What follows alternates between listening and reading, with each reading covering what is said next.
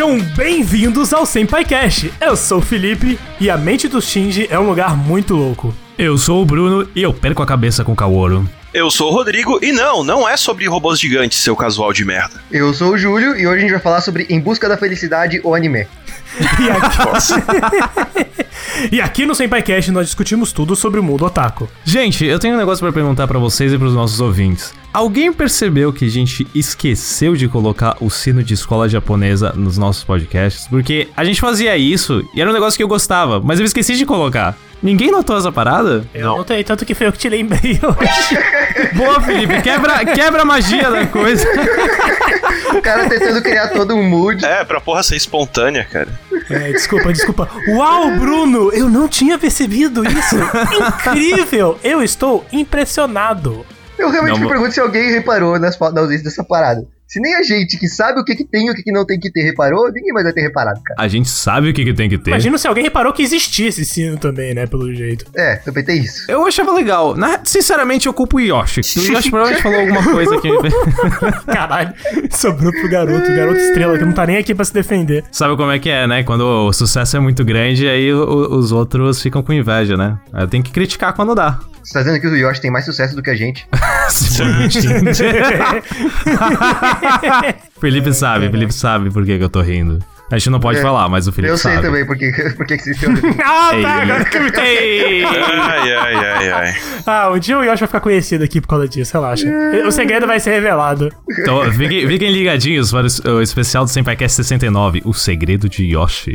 Caralho, cara, uma boa ideia, né? É, alta ideia, também gostei. Também gostei. Você é o tema especial X, né? É é exatamente, é o tema especial X. Acho que já chega, né? Tá bom, antes, antes que a gente fale mais do que deveria. Antes que a gente comece a falar mais da vida do Yoshi. Antes de começarmos o episódio, nós temos muitos recados aqui pra dar. E acho que o primeiro de todos vai ser: é, nós vamos divulgar aqui o livro do nosso amigo, o Thiago, ou o Bob, que a gente já, no mínimo, deve ter falado umas 30 vezes o nome dele aqui nos episódios. E, Bruno, e bota o áudio aí pros nossos ouvintes poderem saber do que estamos falando.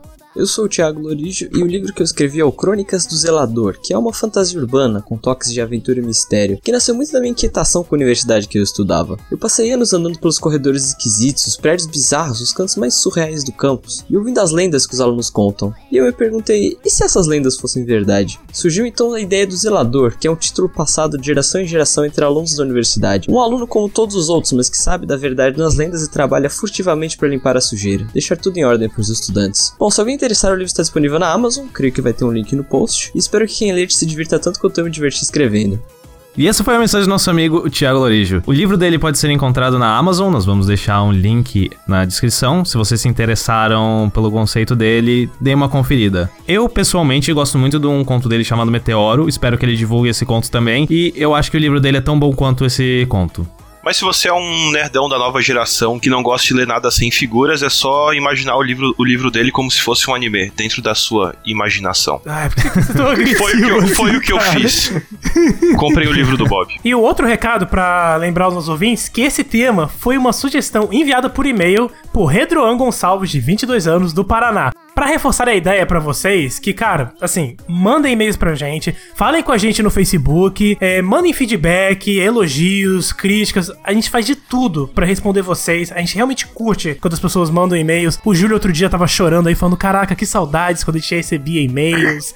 Olha que denúncia, que filho da puta. O cara vai abrir o coração pro cara da maior, da maior humildade sem ser exposto dessa maneira. Não, cara, mas é uma coisa boa. Literalmente revelando os bastidores. Porque a gente, tem, a gente tem um sonho de fazer realmente um bloco, uma- fazer uma coisa fixa, realmente de leitura por e-mails. E se você tem algum tema, alguma ideia que você quer que a gente fale, não precisa ser só anime, alguma coisa diferente, fala com a gente, manda e-mail pra gente que a gente vai responder vocês e vamos pensar com carinho em fazer um, um episódio sobre isso. Nosso próximo recado nesse episódio é sobre o carnaval. Como a maioria de nós vai ou viajar ou ficar muito bêbado nesse carnaval, Outra denúncia. só, de, só denúncia, revelações aqui. Nossa. É, exato. Fica, fica a mensagem aí pras crianças, não bebam. Bom, como nós temos planos pro carnaval, a gente decidiu se dar mais um pouquinho de folga e nós não vamos gravar um episódio durante o feriado. Até porque isso aqui é Brasil, né, careca? Isso aqui é Brasil e só começa de verdade depois do carnaval, essa porra. Exatamente, o país para, eu também paro. Quem sou eu pra ir contra isso? Então, nós voltamos no dia 15 do próximo mês com o nosso próximo episódio que vai ser com o Otacast. Um outro podcast que nós vamos deixar o link pra eles ali. Nós já gravamos com eles uma vez e vai ser um episódio bem diferente do que a gente tá acostumado a fazer. Então, se vocês quiserem curtir o episódio que nós gravamos com o Otacast, deem uma conferida no site deles e com o que gravamos. E, Bruno, falando em links, diga para os nossos ouvintes aonde eles podem nos encontrar. Se eles quiserem mandar e-mails, sugestões, como o Redruan fez. Entrar em contato com a gente é muito fácil, Felipe. Você só precisa escrever um e-mail para sempaicast.gmail.com ou você pode entrar na nossa página do Facebook, que é facebook.com.br sempaicast, deixar um comentário lá ou falar com a gente no chat. Ou, se você quiser, deixar também um comentário nas nossas tracks do SoundCloud, que é soundcloud.com.br senpai-cast. Aproveitando sobre essas questões, não esqueçam de dar um like na nossa página no Facebook e assinar o nosso feed. E, se você tem um smartphone, que acho que hoje em dia é meio comum as pessoas terem, baixe um aplicativo de podcasts, porque nós realmente temos esse problema de fazer. de conseguir realmente lançar os episódios na- nos dias corretos. Então, se você tiver seu aplicativo, ele sempre vai anunciar lá quando sair um episódio nosso, pra você não perder nenhum dia, nenhum episódio, nada que nós estamos fazendo, certo? Certo, tá certo. Então, vamos para o episódio antes que o Shinji comece a chorar novamente.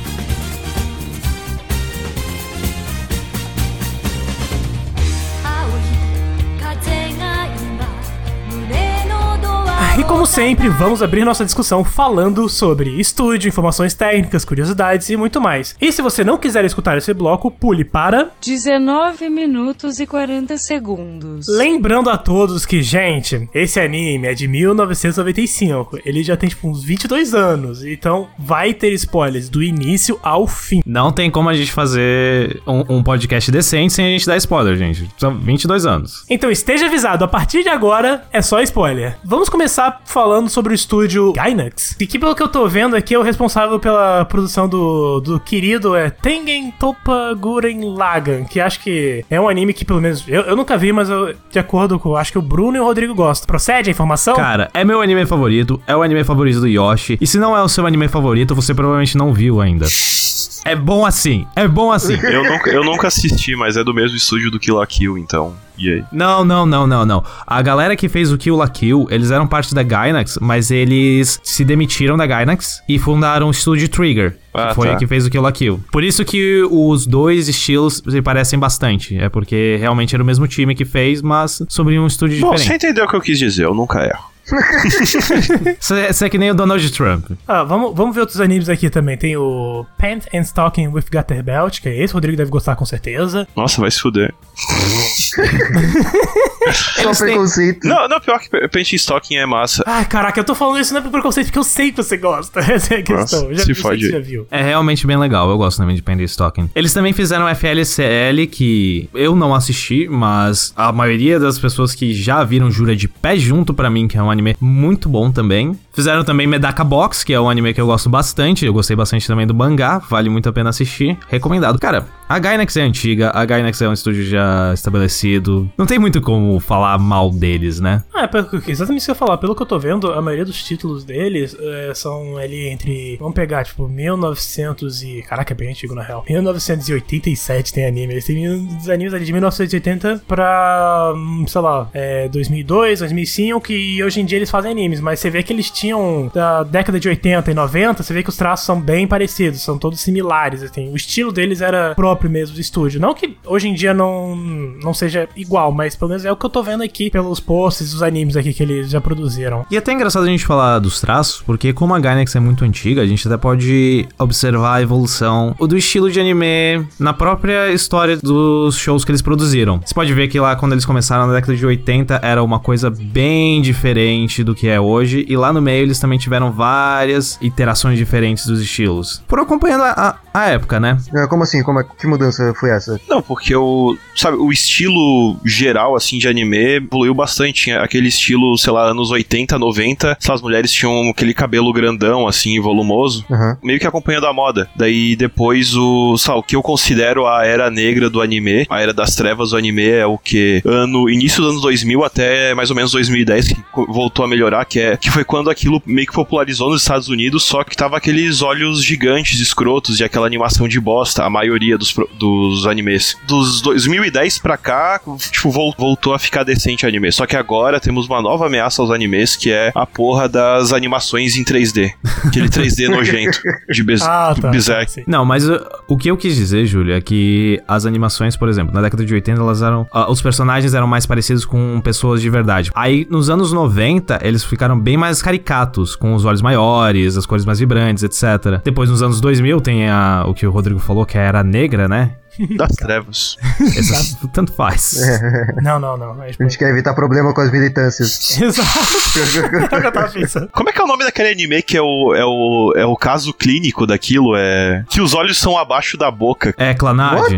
É, é um, É é um animezinho Ah, escroto de. É Clanad, é Clanad. É de romance. De romance, é, muito. Tem aquela, aquela screenshot clássica do Am I Cute, a guria super vesga e tal. É, é essa mesmo, esse mesmo. É, Então, falando um pouco dos traços dos personagens, até voltando pro Evangelion mesmo, se vocês perceberem, na verdade, até o- os traços de questão de roupas, o cabelo que o Rodrigo citou, é bem realmente ali década de 90, aquele futuro distópico, aquelas roupas tipo. Cara, como é que é daquele filme? Eu comentei com o Bruno, é. Ah, Blade Runner, você falou? Isso, Blade Runner, pô, esses colãs assim pra entrar nos robôs que não são robôs. Ah, os plug suits. É, então realmente é um conceito Cyberpunk. É bem década de 90, né? É, é, é década de 90 é cyberpunk. É, é aquele futuro não tão futurístico assim. Eu não entendi a relação com Blade Runner. Porque é, é cyberpunk, aquele futuro meio sujo, meio desorganizado. Ah, tá. Sim, é distópico, onde que a tecnologia meio que, que domina. Mas isso aí já é mais para a questão da, da história. Vamos falar também sobre outras, outras coisas. Vamos falar das atrizes de voz. As três principais do anime de Evangelion, que são a Okata Megumi, Hayashibara. a Hayashibara Megumi também e Miyamura Yuko, que são. Se você pegar aqui o currículo delas, elas são bem. Bem famosas, elas já dublaram muitos personagens. Na hora que eu fui ver Evangelion, não sei se acho que eu não comentei isso com você, né, Bruno? Eu vi de cara, quando eu escutei o Shinji falando, eu lembrei do Dangarompa, que ela é a dubladora. Ah, do Monokuma? Não, não, do Monokuma não. Do. Do Naig, do Naig, lembrei. Ah, ela? Nossa. Eu não, não reconheci a voz dela. É que o Felipe é um especialista em, em atuação de voz, então ele reconhece as nuances. Sim, do Naig e do. e do. e do Komeida lá, do, do Naigito. E é legal a gente dar uma olhada nelas, porque não é sempre que um personagem masculino é feito por uma mulher, né? Na real, a maioria das crianças é. Na real, esse é bem comum. Ah, é? Tá ligado o Goku? Sim. Se o Goku é o caso clássico, depois que ele ficou adulto e musculoso, ele ainda é dublado pela mesma mulher. Vegeta Caraca, também. sério? Não assistisse Dragon Ball Super em, em japonês, ainda é Vegeta e o Goku com aquela voz de criancinha. Não. Eu não assisti Dragon Ball Super, não, cara. Eu fiquei longe do Dragon Ball Super. Naruto também é uma mulher, se eu não me engano. Tem uma galera que é mulher. Não sei, eu acho que o Luffy. Não, o Luffy eu não tenho certeza, mas tem bastante gente. O Luffy deve ser também. Essa voz esganiçada de, de gurizinho. O Naruto tem certeza que é mulher. O Luffy agora eu não me recordo. Deixa eu até. Sempre eles tentam é, pegar um cara mais novo, eles devem colocar a mulher mesmo. Tá, que voz de guri adolescente é escrota, principalmente pra dar, porque tá mudando a voz, sabe? Ah, Exato. sim. Vamos entrar então um pouco sobre a questão da, da história, da produção, falar influências. Assim, o que não falta, na verdade, é religião e alegorias no em Evangelion. Porque já de cara, quando começa a abertura, você já vê aquilo, é o. É o Kabbalah, né? Sim, tem, tem a cabala ali na abertura. Até a abertura, a música, é chamada de a tese cruel de um anjo. É, já, já começa por aí. O Evangelho ele é minado de simbolismo religioso, que é até engraçado, porque eles já disseram que eles só colocaram os, esses todos os símbolos de cristã, é, outros símbolos, porque era maneiro. E que eles não eram pra ser levados tão a sério, não. Ah, não, não sei não, cara. Acho que tem uns conceitos ali que fazem muito sentido. Por exemplo, a lança do destino. Não, sim. Que faz sentido com o quê? Não, calma, que faz sentido com o quê? Não tem nada a ver com a lança do, do destino bíblica. Não, não. Não, não, não, não, tem sim, tem sim. É uma, é uma lança que tá empalada num cara.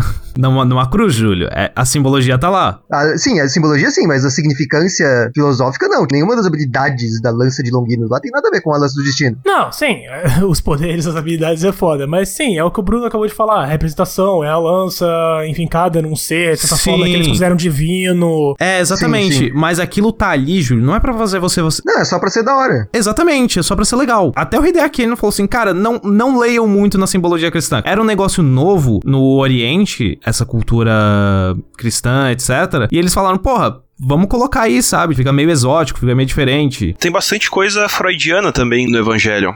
Sim, verdade. eles colocaram bastante coisa freudiana e todos os vídeos que eu vi, reviews, etc, falavam também de Lacan. Ah, sim, é, é muita psicologia. Inclusive, os um dos motivos, por que, pelo menos que eu acho, a explicação que eu encontrei de que o Shinji é um personagem tão odiável, é porque ele é a, ele é a metáfora do ser humano. E toda a fraqueza que o ser humano tem comumente tá presente no, no Shinji. Ele é, ele é covarde e ao mesmo tempo violento. E ele. E ele tem medo das interações humanas também. É, e, e essas coisas do tipo. Ah, mas agora os outros personagens individuais também, cada um tem a sua. tem o seu problema. Assim, a doutora tem o problema dela com a mãe dela, a, a Misato tem os traumas dela. Sim, sim, sim. Sabe que, por que, que isso tá tão presente, tão forte na história de Evangelion? É porque durante a produção do anime, o Hideaki Anno, ele, ele tinha sofrido 4 anos de depressão profunda. E quando eu falo isso, eu quero dizer que ele teve depressão clínica. Ele foi diagnosticado com depressivo clínico. Então foi um negócio bem, bem complicado. Ele colocou muito do que ele sofreu, muito do que ele sentia na obra em si. Na concepção, né, dos personagens. Isso, então por isso que tem muita coisa de psicologia, os caras serem todos cagados das ideias, porque isso também tava refletindo o estado dele naquele momento. É, se ele não tivesse passado por isso, os personagens não, seriam, não fariam tanto sentido, né? Não seriam tão bem construídos. É, exatamente, porque, por exemplo, que nem o Rodrigo falou, o Shinji, ele é, ele chega a ser ó, chato, ele chega a ser insuportável, mas não dá pra você rejeitar e falar, não, esse tipo de cara não existe, sabe? Apesar de ser insuportável, dá pra gente se ver bem Uma nele. parte de tu odiar tanto o Shinji é porque tu se vê nele em algum ponto. É, e porque tira muito você também do de uma zona de conforto. Porque normalmente a gente vê anime, filme, etc. Porque a gente pensa, pô, vou ver um negócio legal, vou ver um negócio que, por exemplo, robô se batendo. Nunca vou ver isso na vida real. É uma fantasia, por assim dizer. E aquilo te coloca num vale de estranheza, porque é um cara normal num mundo bizarro. Talvez é, o Evangelion passe uma imagem mais realista do que os outros animes de robô, de como seria realmente uma criança de 14 anos pilotando um monstro gigante daqueles. Exatamente, exatamente. E também enfrentando todos os problemas que vêm com ser uma criança de 14 anos, né? Porque ninguém com 14 anos tem a cabeça no lugar. Mais ou menos, né? É que ele tem outras tretas, mas ok, deixa pra. É, vamos deixar mais pra frente. Aproveitar que a gente tava também comentando mais cedo sobre a questão dos traços dos personagens, vamos falar então também do design dos mechas. Rodrigo, o Bruno também, que são mais fãs de Evangelion, dá uma força aí, o que, que vocês teriam a dizer sobre isso? Uma diferença básica dos, dos Evas pros mechas de, dos outros animes é que eles são eles são bem mais magrelos, eles têm e eles têm boca, eles são mais animalescos assim. Isso se deve bem ao fato de que eles não são robôs gigantes, como a gente vai discutir mais pra frente. Eles também são estranhos também no quesito de que eles têm vários aspectos humanos, por exemplo, os movimentos deles são muito mais parecidos com o de um humano. Até o fato deles terem boca, etc, faz eles parecerem muito mais um, um cara gigante do que um robô, né? Então Os movimentos deles, você pode perceber do jeito que eles andam, do jeito que eles lutam. É, exatamente. É, é- parece uma pessoa lutando, brigando, se você pensar de certa Um forma. animal, né? Uma pessoa eu não digo, mas não parece uma máquina. É isso que É. eu tô tentando dizer. E aí, eu acho que o design deles, que eles tentaram passar isso, tá ligado? Eles tentaram. Eles meio que tentaram fazer um. Como se fosse uma coisa biológica fundida com máquinas. Que é exatamente o que ele é, né? Mas, ó, por exemplo, pegando esse exemplo que você falou, ah, eles não parecem mais máquinas. Se você vê Pet Labels, por exemplo, ali você realmente vê que é um robô, ele tem os movimentos mais travados, assim, ele, ele só atira praticamente, não dá soco no- nos outros. Aquilo, assim, é mais a luta de, de mechas original dos animes. Sim, sim, sim. E esse conceito conceito do, do misticismo e essa questão dos robôs, dos, dos Evas não serem robôs mesmo, também é uma coisa que é você pegar um anime mais atual, que se chama, eu comentei isso com o Bruno, é Valvrave The Liberator, que acho que é um anime que se você é, recomendar pros ouvintes, se vocês gostaram de Evangelion, não tem toda essa estrutura narrativa tão foda quanto Evangelion tem, mas o conceito dos robôs, do- dos mechas, é um pouco parecido com Evangelion. Parabéns. Parabéns. Boa, Shinji. Muitos parabéns. Parabéns. Parabéns.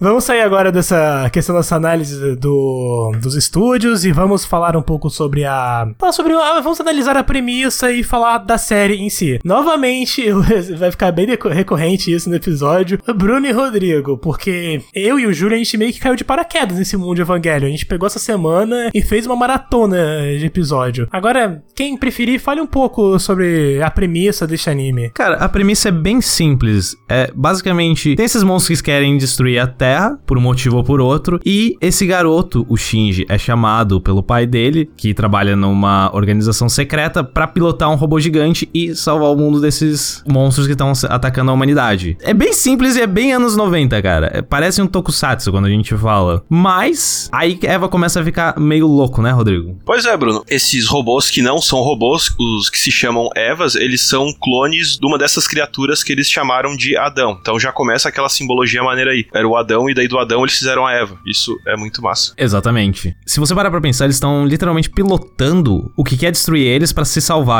É até bem interessante porque no final da série tem um dos personagens que falam: "Ah, os humanos usam o que eles mais odeiam pra tentar se salvar". Sim, e não esqueçam, até levantar um ponto importante, que esses humanos, a sociedade, o Japão que a gente tá vendo, na verdade todos os seres humanos do mundo estão vivenciando um, teoricamente, pós-crise quase apocalíptica, que foi a questão do segundo impacto que dizimou boa parte do planeta Terra, o nível do mar aumentou, assim... né, Porque acho que a Antártida foi praticamente toda Derretida, né? é, derretida, destruída. Então, boa parte do Japão, por exemplo, tá abaixo do mar. E é como a gente tava comentando, é aquele cenário que eu comparei com Blade Runner, que eles estão vivendo e a tecnologia dele, eles dependem da tecnologia pra sobreviver, tanto que a gente tem aqueles esquemas do, eles têm uma cidade que consegue ficar na parte do subsolo, ali no subsolo, que é pra evitar que os anjos destruam tudo. E é é um conceito assim bem utilizado, mas que eu quero saber o que, que vocês acham que é a qualidade realmente que vocês pegam assim disso que gente, tudo que a gente tá conversando até agora da premissa mesmo do que, que do que, que é Evangelho, o que, que vocês veem de bom e de ruim nisso? O que a gente falou, na verdade, é a premissa genérica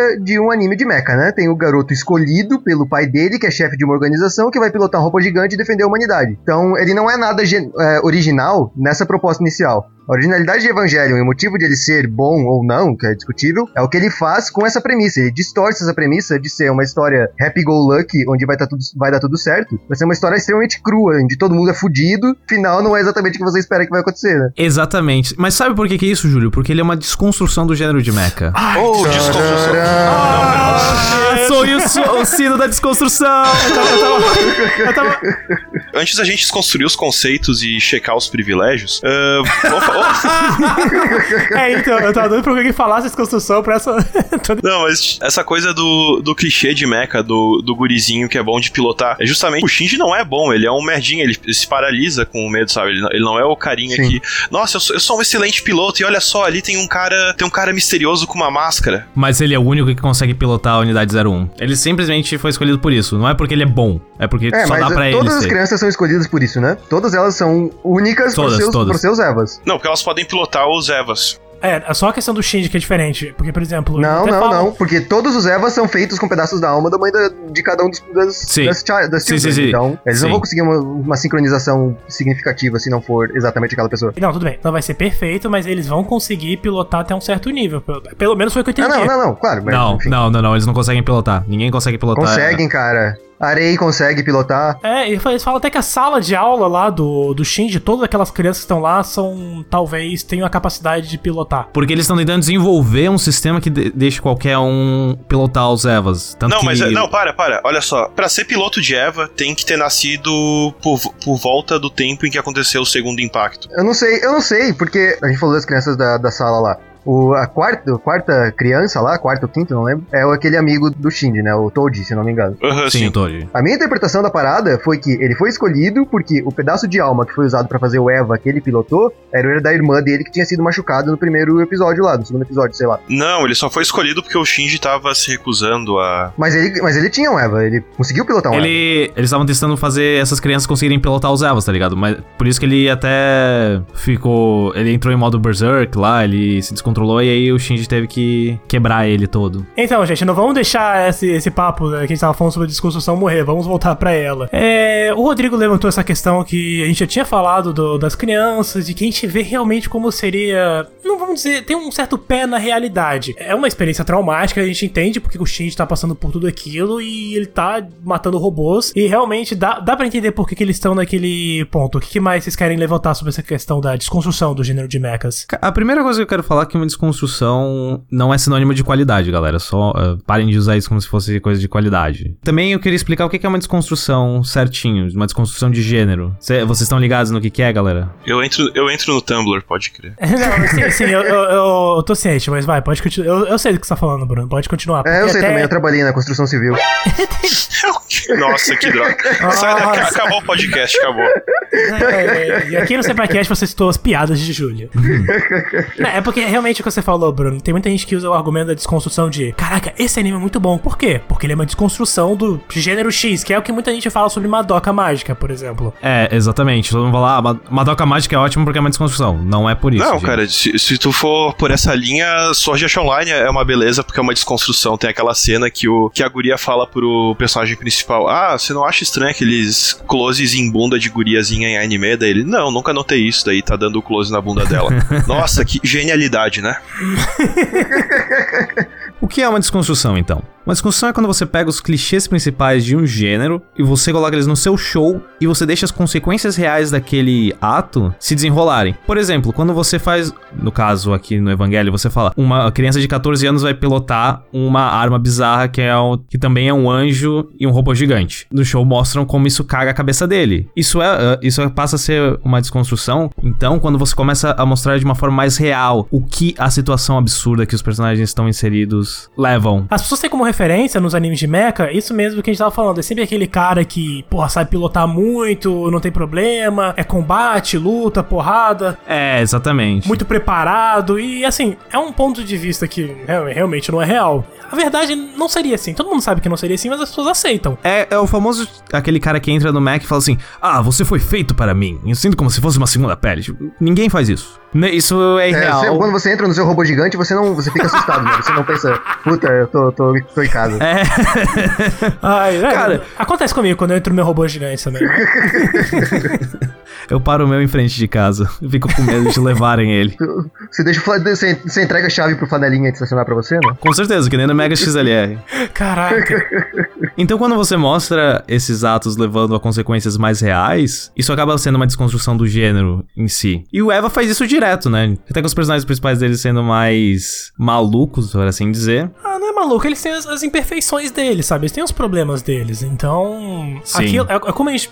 Voltando àquela, toda aquela discussão até que o Rodrigo levantou. Dá pra gente se identificar com, com isso. Dá pra ver. Ah, as pessoas são daquela maneira, elas podem ficar daquele jeito. Uma pergunta pra vocês. Quando vocês estavam vendo o show, em algum momento aconteceu alguma coisa, por exemplo, do Shinji pilotando ou mandando ele fazer alguma coisa que vocês ficaram, damn, dog? Isso foi meio real demais. Quando eu fui ver, pelo menos, as únicas, os únicos momentos que eu vi o Shinji assim, eu ficava, tá, caraca, isso realmente é possível. Quando ele tinha aqueles ataques de, de raiva dele, porque, como todo mundo falou, ele não sabia pilotar mesmo. Ele não era um bom piloto. É. Quando ele tava naquela loucura, é quando ele realmente conseguia tomar uma ação e aí resolver, teoricamente, os problemas. Ah, a primeira cena onde ele é apresentado aos mechas e ah, o, encontra o pai dele lá, aí ele fala, então, o Shinji, o pai dele falando isso, né? Você vai pilotar esse mecha que ele fala, mas por que? Eu nem sei pilotar essa merda, tá ligado? Ele fala, eu não vou fazer, eu não sei o que vocês estão querendo de mim. Isso é uma parada que já, já começou mostrando que, peraí, ele não vai só entrar e vai sair pilotando e ser fodão.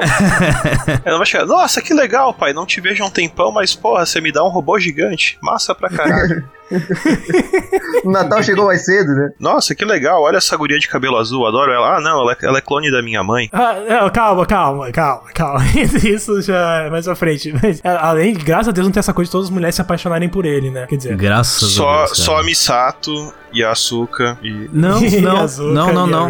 Não, a Misato fez aquilo de beijar ele no final pra dar um empurrão do tipo, vai garoto. Mas não é só isso, né? Tem uma hora que ela tenta, tipo, ele tá na cama, ela vai lá e tenta ficar cuddling com ele, ele não quer. Mas e isso é porque ela tam- é o problema. Ela tá, ela tá carente, Sim. na verdade. Ela é uma personagem carente e ela só sabe confortar as pessoas com o corpo dela. Mas essa análise que a gente tá fazendo dela, por exemplo, a série não deixa explícita. O que mais vocês acharam que a série não falou e vocês que viram isso agora, essa semana, vocês acharam que impediu vocês de gostar da série à primeira vista ou contribuiu pra vocês gostarem da série? Eu tava extremamente incomodado até, sei lá, mais ou menos episódio, não sei, 16 ou 17, porque ele tinha te dado vários frameworks psicológicos de todos os personagens que faziam sentido, mas até aquele momento não tinha explicação nenhuma do que que era, do que que tava acontecendo de verdade. Agora vem um anjo, aí puta, olha que problema foda, o cara tá se fudendo, puta, olha que como faz sentido essa reação dele. Ah, pronto, resolvemos o anjo, próximo episódio, próximo anjo. E aí, isso é algo que me incomodou, de ele não explicar o que, qual era o plot, de fato, até bem próximo do final. Mas uma vez que ele começou a andar com isso, o, o payoff foi bem significativo. Eu achei que valeu bastante a pena. É, é que eu ia falar, porque eu acho, eu concordo um pouco com o Júlio, mas teve duas cenas, na verdade, que me incomodaram um pouco nisso tudo. Que foi quando, não sei, eles talvez tenham percebido de, ah, vamos tentar explicar muita coisa rapidamente. Que foi a cena que já, acho que é mais pro filme, não sei se cabe bem aqui nessa discussão, que é a Misato quando ela tá dirigindo com o Shinji, que eles vão, ela tá tentando convencer ele de pilotar o, o Eva, o 01, e ela começa a jogar um monte de informação de, caraca, na verdade, os anjos são isso, ela vai falando, falando, falando, falando, tipo, sei lá, durante uns dois minutos, e quando tem o Kaoru também, que tem aquela cena toda que ele vai dando uns pitacos de, ah, falando sobre o é, AT Field, não é o nome? Isso. Campo de terror absoluto. É isso?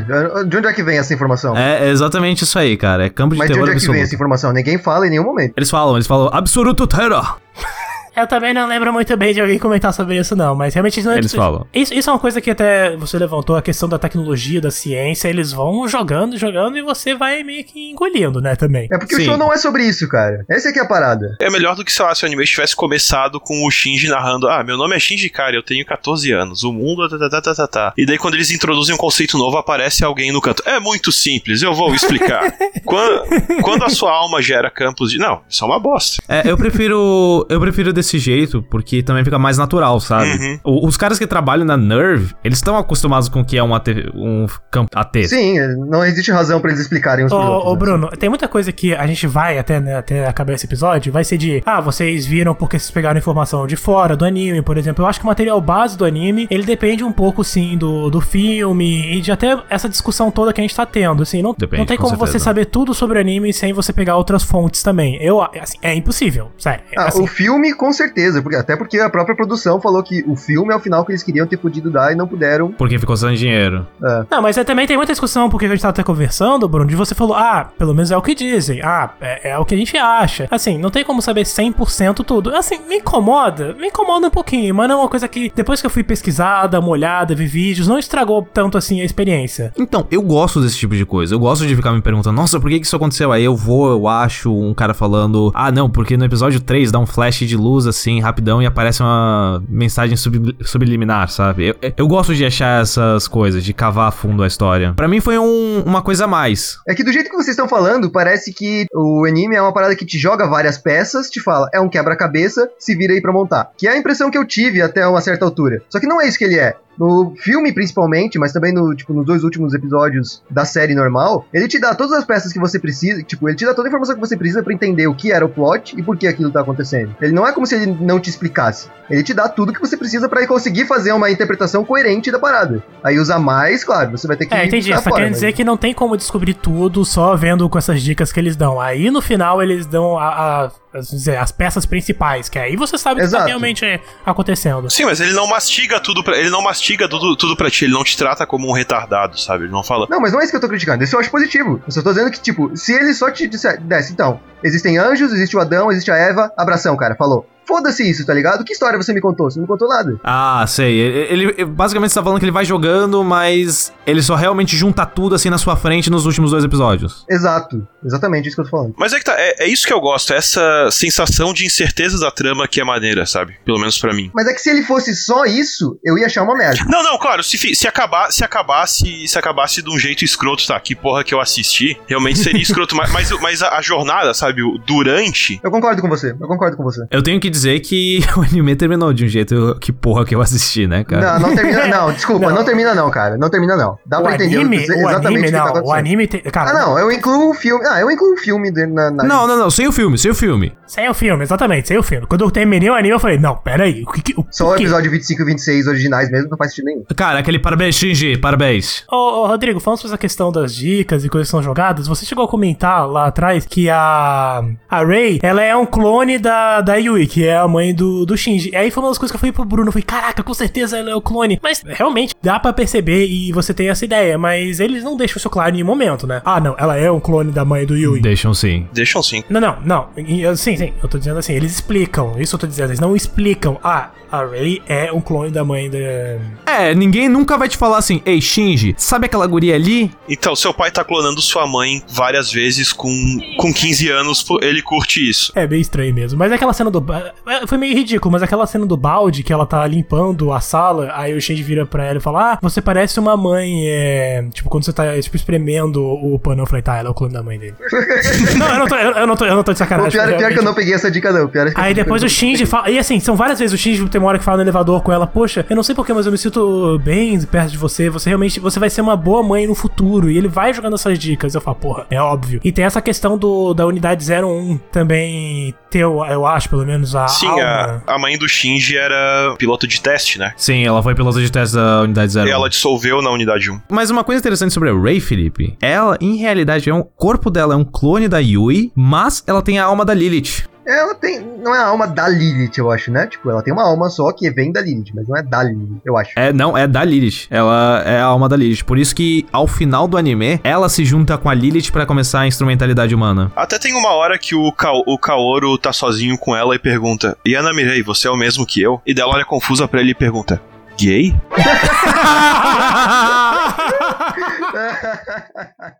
Parabéns. Parabéns. Boa, Shinji. Muitos parabéns. Parabéns. Parabéns.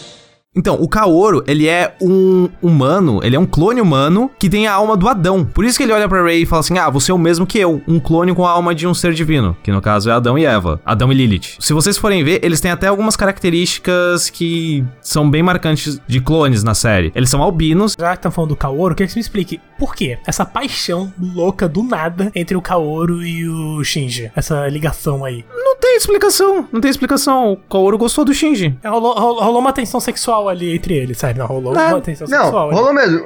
Cara, a missão do Kaoru era se infiltrar. Faz sentido ele se aproximar do, do piloto Não, da unidade não, 01 não. em particular. Não, Não, ele, não, não. ele não precisava daquilo tudo, ó, Júlio. Aquilo foi realmente um negócio que rolou entre eles. Eu acho que isso é mais importante pro personagem do Shinji. Como o Shinji é toda aquela, aquela coisa do, da experiência humana, ele. O Shinji é bissexual, então ele, ele gosta da, da Rei, da Asuka, da Misato, mas também gosta do Kaoru. Exatamente. É preciso o ele ter essa atração pelo Kaoru. Exatamente, até que ele fala depois que ele mata o Kaoru, ele fala assim: ele gostava de mim e eu gostava dele, entendeu? Eu acho que é mais uma questão de carência, sabia? Porque o Kaoru foi uma das poucas, se não a única, não, poucas não, mas é que de- realmente mostrou esse afeto todo, assim, bem. Sim, sim, sim, sim, sim, porque o Shinji tem a necessidade de ser aceito e o Kaoru é a primeira pessoa que aceita ele como ele é, então ele tem essa atração por ele Além do absurda. Kaoru ter dito que amava ele, né? Então naquele Uhum. momento ele ficou, caraca, alguém me ama. Sim, sim, sim, exatamente. E é até interessante a gente falar do, do, da experiência do Shinji, que o Rodrigo comentou que ele gosta da Rei, da Asuka e da Misato, porque na série a Misato tenta transar com ele e ele beija a Asuka e se masturba. Eu não quero falar isso alto. Cara, não, cara, como assim? Pode falar, é, Onde é que você tentando chegar? É só isso que eu quero E ele dá, ele toca uma pra ela enquanto ela tá em coma, tá ligado? Que isso foi bizarro. E estrangula ela duas vezes. É, Duas mas vezes. a, a segunda, a segunda vez eu acho que tem um, um motivo do porquê aquilo. Tanto que, cara, tem muito Sim, debate sim. sobre o porquê que ele fez isso. Mas então, já que vocês levantaram a questão da Azuka, vamos falar um pouco sobre ela e. Meu Deus do céu, como é terrível escutar ela falando alemão, cara. Eu me sinto meio. Ah, sim. Não, tudo- Mas tudo bem. Não, gente, isso, isso a gente perdoa. Anime é antigo. Não, não, não. Tem que, não, tem que Não. levantar esse, tem que levantar esse ponto. Porque assim, o problema não é o cara falar mal. Não tô dizendo assim, nossa, o japonês precisa falar inglês não. É achar que tá arrebentando. É, o problema é quando eles são um personagem. ele- Eles falam: olha, eu sou um personagem que nasceu na Inglaterra, morei na Inglaterra, mas não sei falar falar inglês, isso não faz sentido, Não, cara. cara, mas, mas sabe que sabe que talvez pode ser pior o quando eles pegam um dublador americano. Porque tem um, um anime que é o Genshin, que eles têm uma personagem que é americana. E daí eles botam uma dubladora. Uma dubladora de anime dos Estados Unidos. Só que a dublagem. A dublagem americana é uma merda. Ela não tem alma, já vi, eu tô ligado. Sim, Parece que é. tá falando tipo como se fosse um robô. Hello! Ela tá lendo um texto. Horrível. É, ela não, tem- não tem expressão. Acontece bastante. Uma curiosidade, o, cara que dubla o Yugi em inglês é o mesmo cara que dubla uns rentais de. de baixo, de Caralho, baixo como orçamento. nisso? Não, sério, como é muito- chegou nisso? Se vocês, vocês quiserem se divertir de dois jeitos, ah, ah, sabe, procurem, Ok. procurem uns rentais de baixo orçamento dublados em inglês, cara. É, e assistam Yu-Gi-Oh! em inglês. É, é muito engraçado, cara. Ai, ai.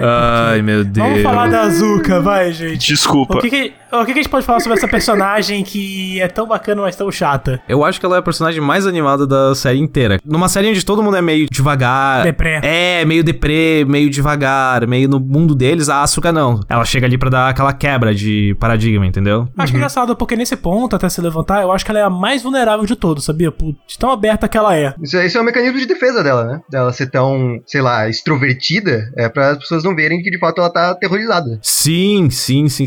Um dos vídeos que eu vi, o cara debatia que ele achava que a Asuka, ela tem essa necessidade de se provar pras pessoas, por isso que ela tem essa extroversão toda, ela pilota porque ela gosta, ao invés de ser mandada, diferente de todas as outras crianças. E mas ela também tem essa vontade de ser isolada. Ela não tem, ela não, tanto que tem cenas que ela mostra que ela tem nojo de outras pessoas. Ela fala, por exemplo, ah, eu não quero tomar banho na mesma água que o Shinji e a Misato tomaram banho, eu não quero respirar o mesmo ar que eles respiram. Mas ela, mesmo assim, ela procura a validação deles, porque depois, quando eles falam, ah, Asuka, talvez a gente não precise mais que você pilote, sabe? Tua sincronização tá baixando. Ela se desespera, ela entra em parafuso, lembra? Vocês lembram disso? Sim, sim, Ah, sim. sim, sim, sim. Mas é que isso é- não é que ela não gosta das pessoas, ela não consegue se conectar com pessoas. É aquela parada que o anime levanta o tempo todo daquele dilema do. Como é que é? Do Hedgehog? Do- Do porco espinho. Dilema do porco espinho. Ah, sim. Quanto mais as pessoas se aproximam, mais elas se machucam. Exato. E isso é basicamente se aplica a todos os personagens da série. Todas Obrigado, elas. Eu, tava precisando de querer falar isso. Todo mundo é assim, cara. É, então, todos os personagens passam por isso na série. Todos eles sofrem ao se aproximar de pessoas e todos eles, por ser esse objetivo do anime, de mostrar as pessoas sendo destruídas e reconstruídas depois, elas se fodem pra caralho, não é um pouquinho só. Então, mas isso é porque é por causa do Hideaki Anno, porque ele tava deprimido e ele fala que ele eu queria fazer, ele fala assim: "Eu queria fazer um anime que mostrasse as pessoas ah, mudando ó, conforme o tempo, que o mundo mudasse, entendeu? Então, todos os personagens começam de um jeito e eles terminam de outro. Por exemplo, o Shinji, ele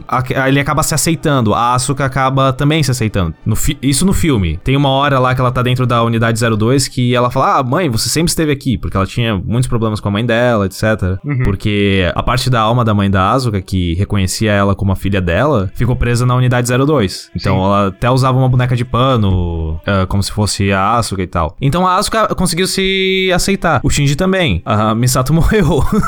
Não, não, não, calma, calma. O Shinji conseguiu se aceitar naquelas, né? No último 45 do segundo tempo. Ah, é o suficiente. Mas aceitou, cara. E, por É. e a Ray, por exemplo, a Ray era um boneco era, era do Gendo, sabe? O Gendo manipulava ela. E ela rejeita ele e faz o Shinji ser o cara que controla a instrumentalidade. Isso foi ela, muito legal. ela percebeu que ela, ela viu no Shinji alguém que poderia fazer uma decisão melhor do que o Gendo. Na verdade, não é isso, não. Na verdade, ela só falou, puta, aquele cara é legal, hein? Vou deixar ele decidir. E é isso aí. Ah, é, talvez. É, eu, eu, eu concordo mais com o Júlio. Foi uma coisa mais emocional. Também Eu porque o acho. Gendo é um cuzão. O Gendo é um cuzão. Mas então, pô, isso tá dizendo, o- o- eu acho que o Shinji tá, é é melhor realmente como pessoa do que o Gendo. Então, mas é que, tipo, Não acho que foi. não, é que assim, o que eu acho que você tá falando é assim, ah não, o Shinji é legal. Então ele é muito. Ele foi legal comigo. Vou escolher ele. Sim, exatamente. Foi, Falando exatamente do isso. Gendo, ele também mudou no final do anime, vocês perceberam? ele não mudou. Ele não mudou, Ele não, só, cara. só foi explicado quem ele era, mas ele não mudou. Eu acho Não, que ele mudou não, sim. Acho que ele continuou o mesmo até na hora da morte dele. Ele era um filho da puta no começo e ele termina um filho da puta. Não, não, não, não, não. Olha só. Na morte. do- antes da Ah, morte ele fala o dele. negócio de tem medo que o do filho. Ah, tá. É, é ele fácil, explica, é ele tem lá um. Aí é fácil. Sabe o que é isso? Parece o Darth Ah. Vader que chegou no, no, no 45 e falou: Ah, desculpa por tudo. Aí, ah, beleza, então. É, é. Tu acabou de.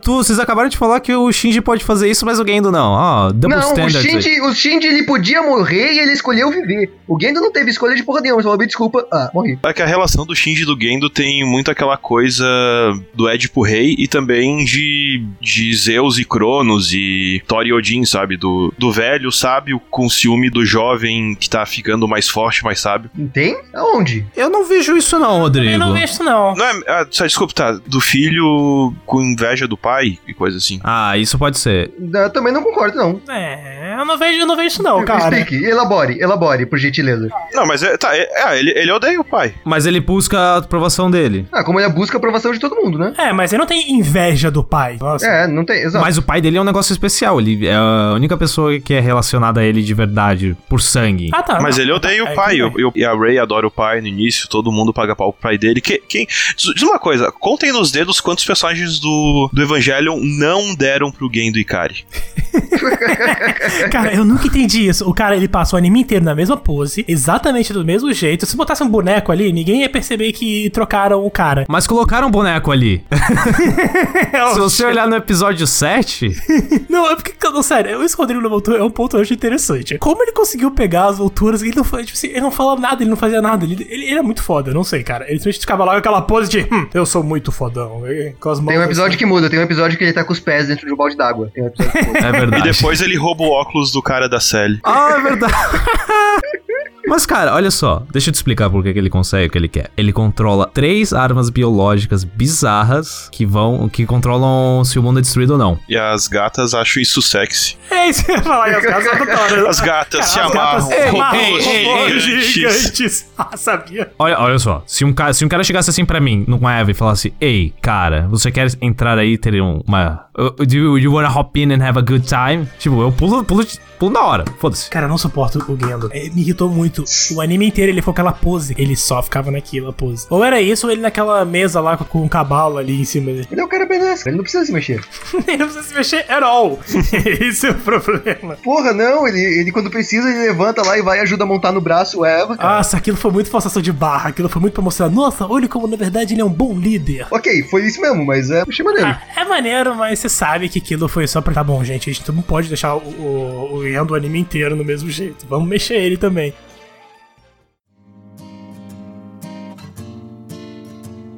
Mas então, galera, saindo um pouquinho aqui dos personagens, o que, que vocês acharam dos arcos do show? Qual foi o preferido de vocês? Aquele em que eles lutam contra robôs. É, os- então, os acho que não tem bem como. Não é que nem um One Piece, Naruto. bo- Que assim, é meio complicado se dividir esse anime em arcos. Eu particularmente acho É, eu isso. também acho que ele tem ar. Talvez você né? pode dividir. Você pode dividir o. Vamos lá, bem forçação de barra. Dividir em dois. Que é basicamente eles lutando contra os anjos. E depois quando eles descobrem que tá tudo fudido. E eles têm que.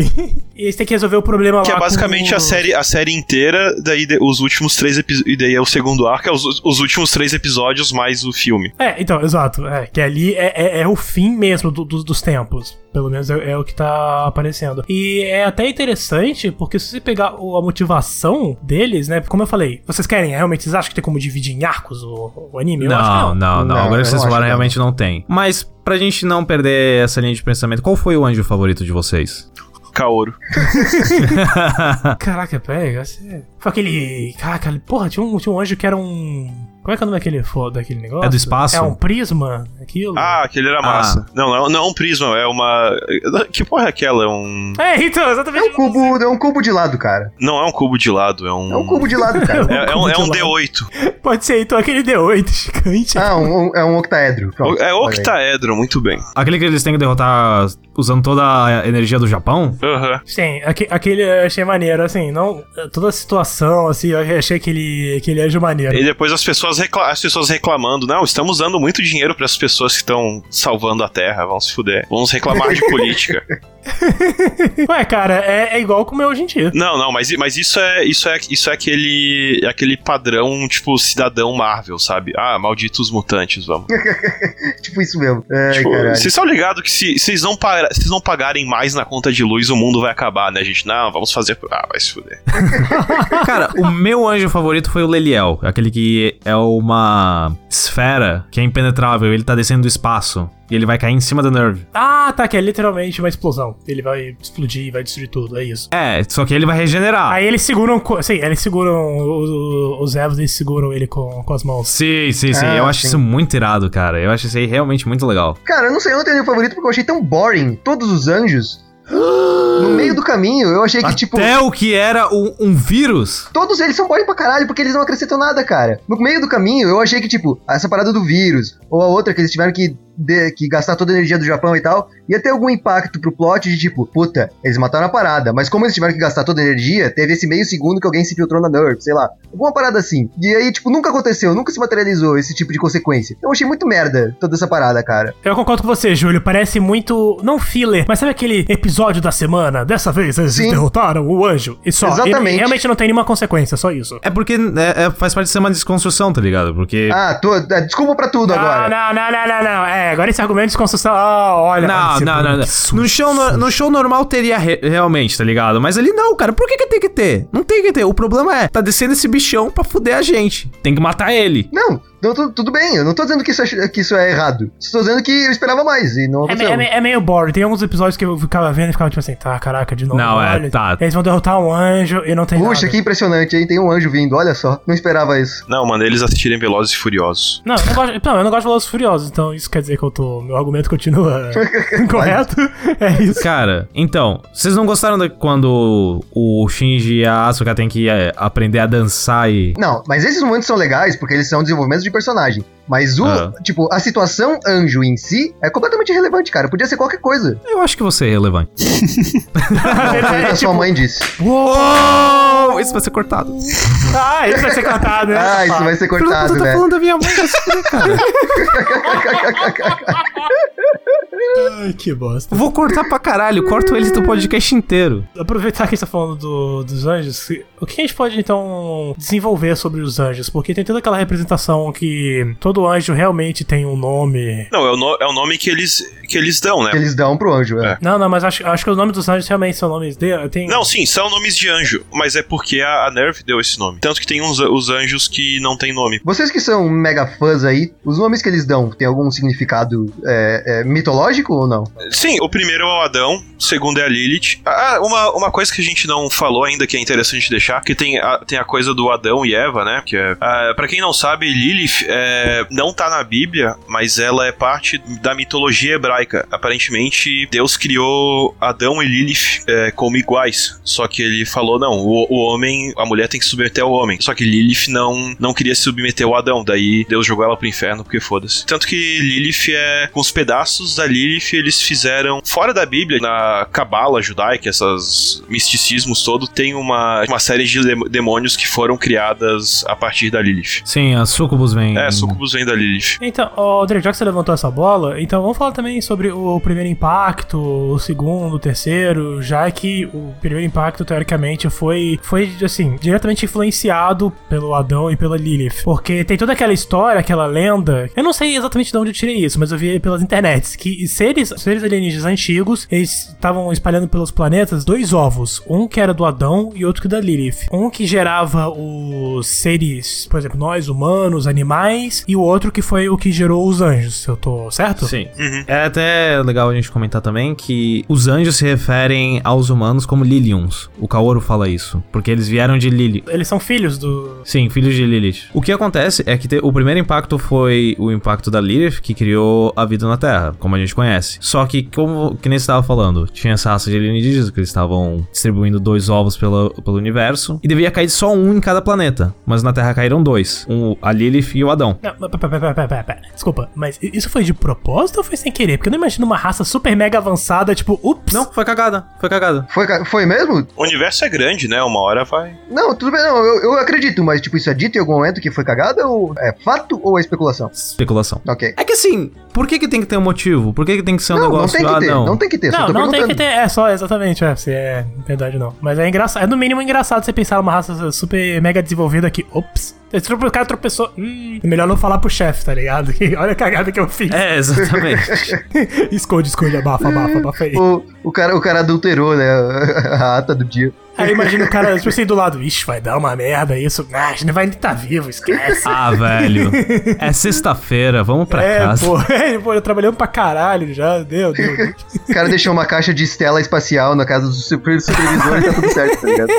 Space Stella. Adão, ele caiu no Polo Sul, na Antártida, pra ser mais exato. E ele fica inativo lá durante muito tempo, até que um grupo de cientistas acaba encontrando ele. E o que acontece é que eles acabam fazendo alguns experimentos que levam ao segundo impacto, que é o que devastou a Terra, fez a população mundial declinar, elevou o nível da água, etc, etc, etc. E é interessante porque o pai da Misato era um desses cientistas, e a Misato tava no local da explosão que, que aconteceu. Até uma cena que eles mostram no filme. no- Ela vê o, o Adam, não vê? Tem uma cena que ela tá no, naquele, naquela cápsula lá e ela olha pra trás e ela vê o gigante lá. Sim, ela vê o gigante e as asas de luz que ela fala. É o Adão explodindo, no caso. É porque assim, quando acontece um impacto. Não, mas calma, Bruno, só uma coisa, porque você falou assim, desculpa, mas é porque você falou, ah, eles vão fazer uma experiência, mas a questão é a seguinte, qual é o objetivo deles nessa experiência? O que, que eles estão querendo alcançar ali, descobrindo ali o, o Adam? Rodrigo, você lembra disso? É, eles estão querendo descobrir o poder do Adão, eles estão investigando, sabe? Dissecando. É ciência pela ciência, né? É, ciência pela É ciência. só isso mesmo? Porque eu até vi um momento que. Você lembra que tem aquele feto do, do Adão? Eu pensei que o objetivo, na verdade, inicial deles era transformar já o Adão naquele feto e poder realmente utilizar o poder dele, sabe? Poder levar pros lugares e utilizar esse poder. Não, então, eles encontraram o corpo do Adão e estavam dissecando, vendo o que, que, aquilo, que eles podiam fazer com aquilo. Ah, beleza, então. Daí antes eles conseguirem. Que eles têm toda aquela mitologia que eles, eles acham que o que fudeu o mundo foi eles terem desafiado o poder de Deus. É, mas aí também. Mas o plot todo não é eles quererem ter o poder de Deus dessa forma? Não. Ah, não, é o contrário, eles não querem o poder de Deus, acho que na mão do- dos humanos. Acho que é os caras da Stellan que. que é o Seal. nome.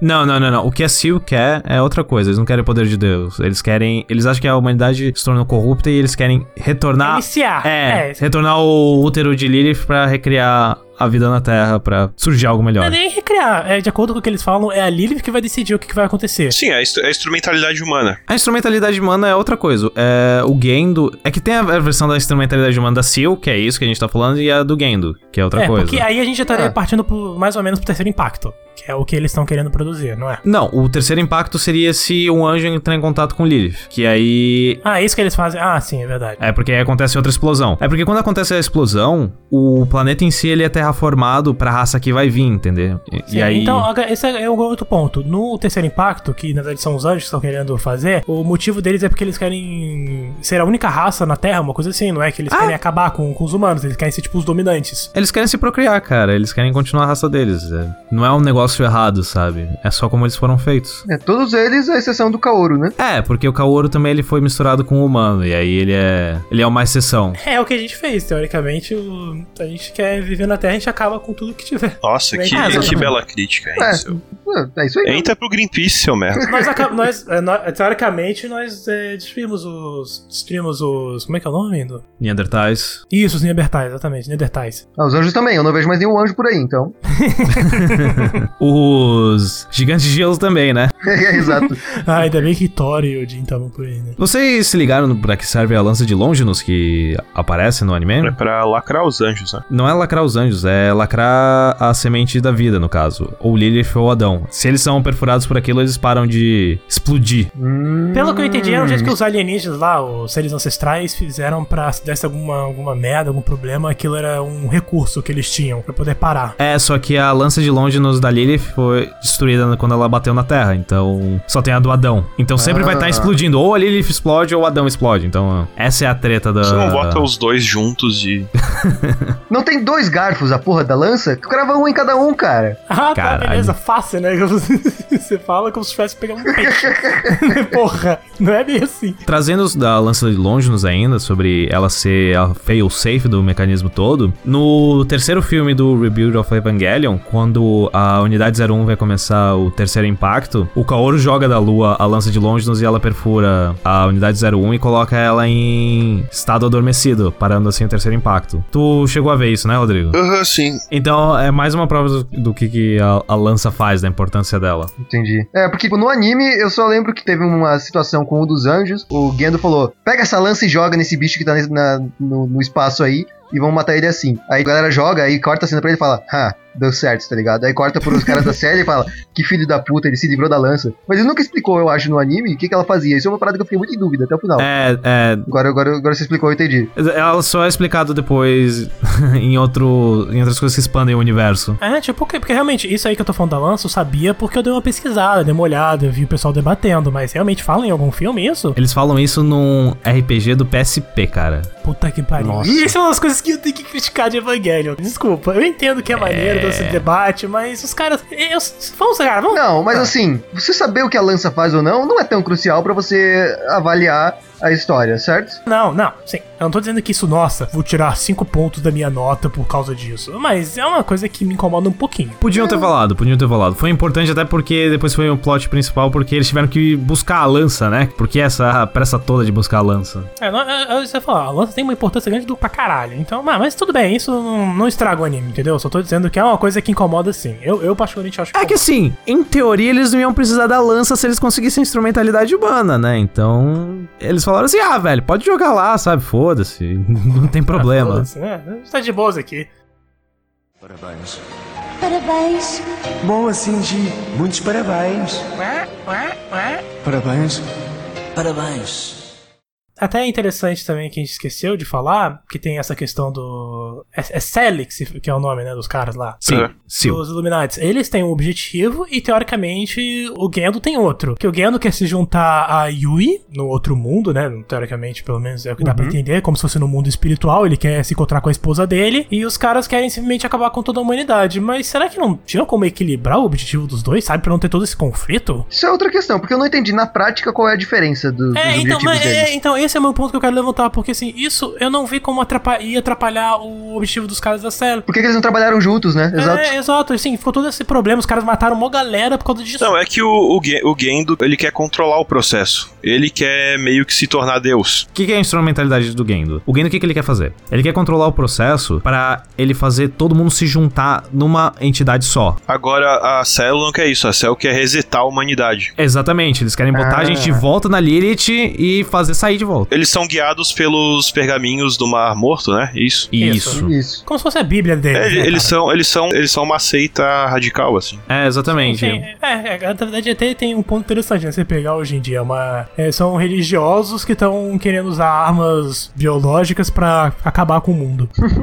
Eles estão querendo refazer o mundo do jeito dele. Não dava pra eles fazerem os dois objetivos ao mesmo tempo, sabe? Não dava pra recriar a humanidade e deixar todo mundo numa, numa mesma entidade. Eles queriam coisas totalmente diferentes. Eles queriam evitar, por exemplo, aquela situação ali da, da Rey e do Shinji, por exemplo, que ficou na mão do Shinji, é isso? Não, cara, ele- ninguém achava que o Shinji ia fazer aquilo. Ninguém, ninguém Não, imaginava que assim. eles não queriam a situação de alguém, é isso que você tá falando. Eles queriam que ficasse realmente, todo mundo voltasse. Eles queriam coisas diferentes. filho. Não, não, não. Mas a questão é, como é que, ele, como é, que é o processo que eles queriam? O que, que seria, se- seria feito diferente se eles estivessem no controle? Eles não iam estar no controle, eles falavam, Lilith decide. Ok, Sim, aí o Gendo fala, eu, eu, eu decido. entendi. Não, mas isso foi uma das paradas que, eu, que mais fiquei bolado quando eu terminei de ver, que foi... Eu não entendi por que, que eles não estavam trabalhando juntos. Eu realmente não entendi. Isso foi uma coisa que me incomodou profundamente. Não, no início eles estavam trabalhando junto, mas o Gendo tava enganando eles. Não, não, enganando com muitas aspas, porque eles meio que sabiam que o cara tava. Bem, pensando não, eles sabiam, eles coisa. estavam deixando É, a rédea solta ali. Porque eles, precis- eles precisavam do Gendo. É porque só ele podia deployar o- o- os Evas, tá ligado? Só É, ele podia exato. proteger a parada e não deixar a humanidade acabar. Eles precisavam do outro. Sim, vamos se ajudar. Eles estavam ali naquele negócio, mas aí quando chegou na hora H, ele falou: não, ah, Ah, sim. controle pra gente. Não, sim, tanto que vocês veem que a Seal, eles aparecem muito rápido no- na Nerve. Não- eles já estavam meio que de- esperando ali, ah, vai dar o último anjo, a gente vai aparecer lá porque vai dar merda. Inclusive, aproveitando que a gente tá falando da Seal, o que diabos eles mudam de aparência? No começo, eles são cinco velhinhos que falam com o Gendo. Depois eles viram os monolitos zoados, bizarros. Quando, é- quando aconteceu essa transição? Eu realmente perdi esse momento. A, a questão dos monolitos fazia sentido, por exemplo, quando eles foram questionar aquela doutora. Aí beleza, eles não queriam mostrar É. a aparência deles, faz sentido. Exato. Mas aí eu não sei, os caras acho que desistiram de usar. É que eles acharam mais maneiro, ou então é, é mais fácil de animar também. Não vou nem mentir, cara. Eu acho que eles acharam mais maneiro. Porra, qual maneira você vê um cara, cara, olha só, ele tá falando com 12 monolitos. Ou ele E, é nossa, muito eles, louco. eles são estáticos, não, pre- não precisa ficar animando velhos com rugas na cara e coisa. Então, agora É. o Rodrigo levantou o ponto que eu tô achando que é mais verdade.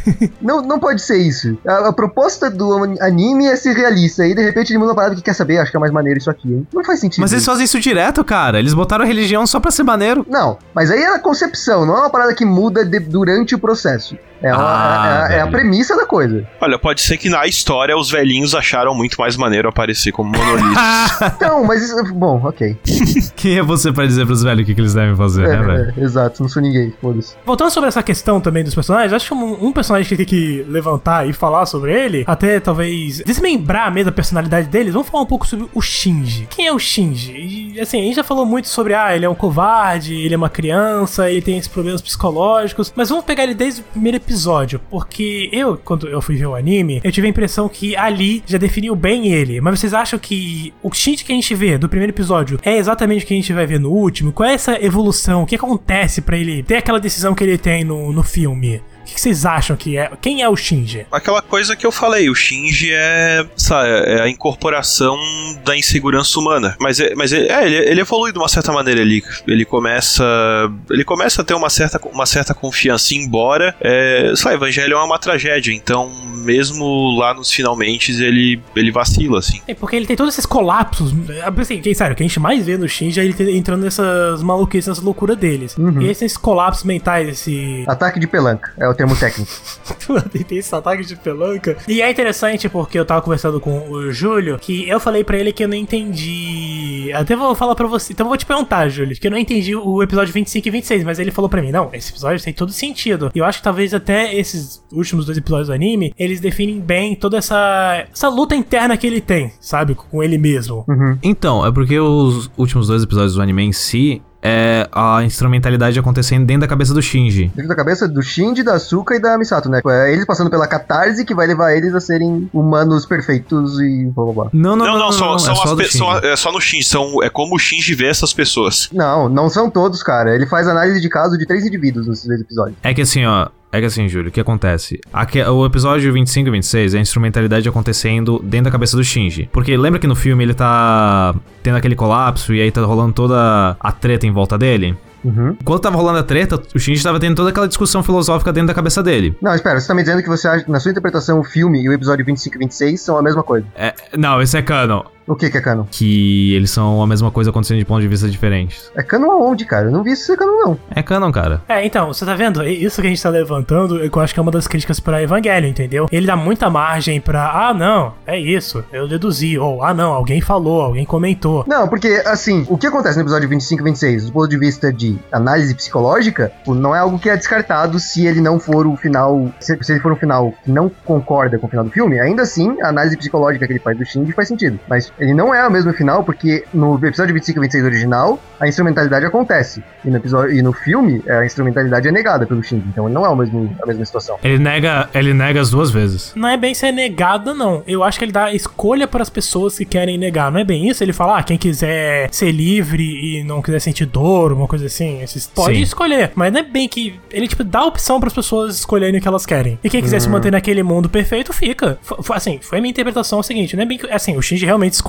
Ele, de certa forma, negou, porque ele tem toda aquela discussão não, cara, as pessoas sentem dor, isso é normal, é, eu tenho que aceitar isso. Mas ao mesmo tempo, todas as pessoas que foram presas no, no, no ovo, esqueci agora, tipo, na sopa primordial lá, ele fala assim: não, eu acho que as pessoas têm que escolher se elas querem continuar vivendo nesse mundo perfeito delas, que é o que. Pelo que eu entendi, cada um tem o seu próprio mundinho, ou se elas vão voltar à realidade. Foi o que eu entendi. Não, mas o Shinji não se fundiu com a Lilith, a, a Yanami não deu pra ele o poder de decisão de o que vai acontecer com o mundo. Sim, todo mundo se fundiu com a Lilith. Então, ah, todo mundo se fundiu com a Lilith, então a ação da Yanami não faz diferença nenhuma ela, ela negar o, o Gendo em, em vantagem do Shinji. Então, na verdade, aquilo é irrelevante. Não, o Shinji ele pode controlar o destino, senão seria o Então, Genji. é o que eu tô falando. As pessoas não têm escolha, o Shinji tem escolha. Exatamente. É o que eu tô falando, não, Eu, não. eu, ti- eu tinha entendido. Não, eu tinha entendido que, as- que ele dá. é, o Shinji realmente escolheu, mas que as pessoas teriam sim escolha de qual mundo elas querem viver. Sim, é exatamente isso. O Shinji fala, ah, eu vou dar às pessoas a chance de fazer o que elas quiserem. Se elas quiserem voltar, elas voltam, senão não. Ah, bom, ok. Por isso que no final só tem a Asuka e o Shinji de volta naquele momento. Porque ninguém, por enquanto, né? Teve a força de vontade pra voltar. Ah, não. Então, a minha interpretação era a seguinte: que ninguém, na verdade, queria. Todos queriam viver num mundo perfeito. Por isso que eu achei estranho. E só eles dois ali tinham noção da realidade. Que até o motivo que eu acho que ele tá sufocando ela é porque ele não sabe se aquilo é real. Tanto que ele tem aquele breakdown dele, aquela loucura dele, que ele tá dentro do mundo na cabeça dele e que começa a sufocar ela também. É, então, é que ele não sabia se ele ainda tava na instrumentalidade ele tinha voltado, entendeu? Porque dentro da instrumentalidade, lembra que ele sufoca ela de novo? Uhum, Sim, sim, sim, sim. Não, sim, sim, exatamente. Ele tava querendo ter certeza que aquilo que ele tava fazendo era real. Que a Azuka ali era a Azuka de verdade. Cara, Júlio, ok, calma, só um segundo. Mas como é que, como é que o final do filme é diferente, cara? No final do filme, a instrumentalidade não acontece. No final do. Não, a instrumentalidade acontece, só que ele e a Azuka Ok, saem. tá, tudo bem. De que seja, mas no final do 25 e 26, o, aquele final de todo mundo aplaudindo ele, não é ele voltando pro mundo real. É ele indo pra, pra situação da, da sopa primordial. É. Sim, mas aí é ele falando, eu rejeitei isso. E aí eles não têm dinheiro pra animar aquilo e saindo. Não, É. não, cara. Aquele final, todo mundo feliz, todas as pessoas irrelevantes aplaudindo e todas concordando. Aquilo é um mundo perfeito, é um mundo limpo, é um mundo maravilhoso. Aquilo é o mundo perfeito de dentro da instrumentalidade. O mundo do filme é um mundo em que a Cord tá tudo fudido, a explosão acabou de acontecer, ele precisa causar dor a alguém pra ter certeza que ele não tá lá dentro. É completamente diferente. É outra situação ali, ele não tá dentro da instrumentalidade, ele não aceitou isso. Peraí, não, deixa eu checar minhas fontes. É isso que eu falo, cara. Evangelion é maneiro, mas tem esses probleminhas. Mas é bacana isso, real. Porque eu ia falar, é, cara, eu preciso falar isso. Todas essas maluquices, essas loucuras do, do Shinji. Nossa, eu odeio quando eles fazem aquele jogo de cores que fica piscando várias cores rapidamente, uns flashes de luz. Caraca, aquilo me dá uma. Fica freneticão, né? Não, é, cara, aquilo era exatamente frenético. Eu juro que aquilo. Eu por um meio segundo me meio enjoado com aquilo. Eu falei, cara, fudeu, vai ser Pokémon. Pokémon é episódio do Porygon, tá ligado? Mas você não viu o aviso em que não é recomendado pra pessoas com epilepsia, cara? Isso explica porque eu tive. não, mas é sério, aquilo é muito frenético e eu concordo também com um pouco de, tá, vamos. A gente tá sem dinheiro, vamos fazer uma loucura. Porque eu falava, no filme que você viu, Júlio, tem aquelas cenas que aparecem as pessoas no mundo real. Ah, nossa, isso é uma parada que eu queria comentar porque eu acho isso muito maneiro. Eu acho isso uma quebra da quarta parede muito da hora, porque ele tá dizendo pra todos os otakus que eles têm ele, vocês estão usando essa série como uma fuga da realidade de vocês. Não façam isso, vão viver as suas vidas. Foi um tapa na cara muito bonito, muito bem dado. Eu achei muito massa quando vi isso, cara. Ah, durante a produção, o Hideaki Anno, ele, ele fala que ele ficou desencantado com a cultura otaku, que sempre procurava um- uma forma de escapar da realidade. Peraí, então Hireki Anno diz que anime is shit, anime was a mistake. Não é, não é à toa que ele é amiguinho do Miyazaki, né, cara? Então, aquela cena que ele mostra no cinema é provavelmente a. Realmente as pessoas indo ver o filme do Evangelion, porque você vê. Sim, é, o, é a É, pré-estreia. então, caraca, achei, achei isso muito maneiro. Ah, você tava certo, Júlio. O final original do anime é exatamente isso aí. Só que aí depois, nos outros episódios, ele corrigiu isso. O cara, o cara vem pra mim com conhecimento de enciclopédia. Aqui, rapaz, da análise profunda, sem podcast, porra. Eu não, eu não vou mentir, cara. Eu não prestei muita atenção no episódio 25 e 26. Ah, é? Seu filho da puta, você ficou. Ai, Felipe, você tem que ver, é muito importante. Nós temos que Porque claro que você tem que ver, porque você tem que passar pela estranheza da parada, tá ligado? Você, você acha que você é especial? Você acha que você é especial pra não ver aquela merda? não, não. É, mas eu, cara, dá muito sono naquele episódio. Consegui ver tudo. Não, Tem que é- fumar um é- baseadinho. É, aí, o Rodrigo entendeu, cara, não. Um não, tem que fumar uns três. Que Pô, é isso que eu faço. Evangelion e que mais? Uma Odisseia no Espaço.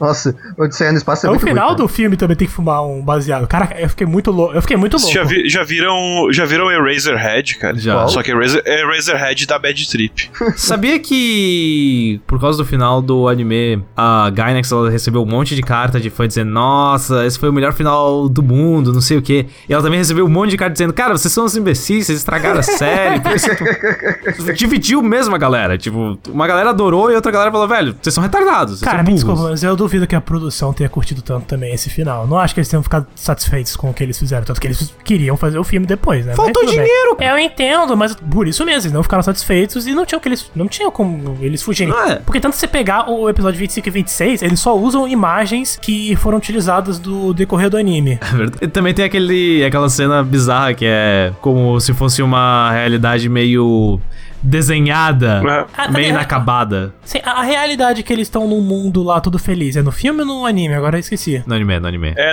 é, é no anime, só que é antes da. Quando o Shinji tá dissolvido no LCL. Ah, é verdade, isso, isso mesmo. Ele volta. Inclusive, um dos spin-offs de Evangelion tem um mangá que é, que é essa realidade. Ah, que Nossa, maneiro. que zoado. Ah, eu digo, é que zoado. O, o, o Ano deve ficar feliz pra caralho, né? Ele deve achar irado quando ele faz isso. Ele deve, Esses filhos da puta, eu tentei ensinar alguma coisa, eles ignoraram tudo e fizeram essa merda. Ele tá ganhando dinheiro até hoje com É, isso, vai se parece que ele tá É, é. triste, é. Ok, né? ok. Oh, não, Will. Então, É, Isso deve ser o único consolo dele, né? Olha, eu, eu consolo dele. odeio a porra dos rebuilds, mas ainda tá faltando um filme do rebuild e eu quero ver essa porra porque foda-se Evangelion. Só que ele fica fazendo o filme do Godzilla e não faz a porra do filme logo. Mas realmente, né? Agora que você levantou esse ponto, pode ser uma crítica do tipo, olha só, gente, como eu podia ter feito um anime, mas ele ser muito pior do que Evangelion. Que todo mundo feliz o anime escolar. Não, cara, não, não, não, não. É só spin-off dinheiro, cara. Porque o Ano já falou mesmo, de quando tinha lançado Evangelho, deu um monte de entrevista, etc. Ele falava, velho, eu não quero que, tipo, zoem os meus personagens, tirem eles da. quebrem o conceito deles. E aí a galera fica fazendo hentai e esses spin-off escroto aí, sabe? Ah, Tipo, cara. Eu, eu acho que ele deve ter olhado e falado, velho, foda-se, vou ganhar dinheiro.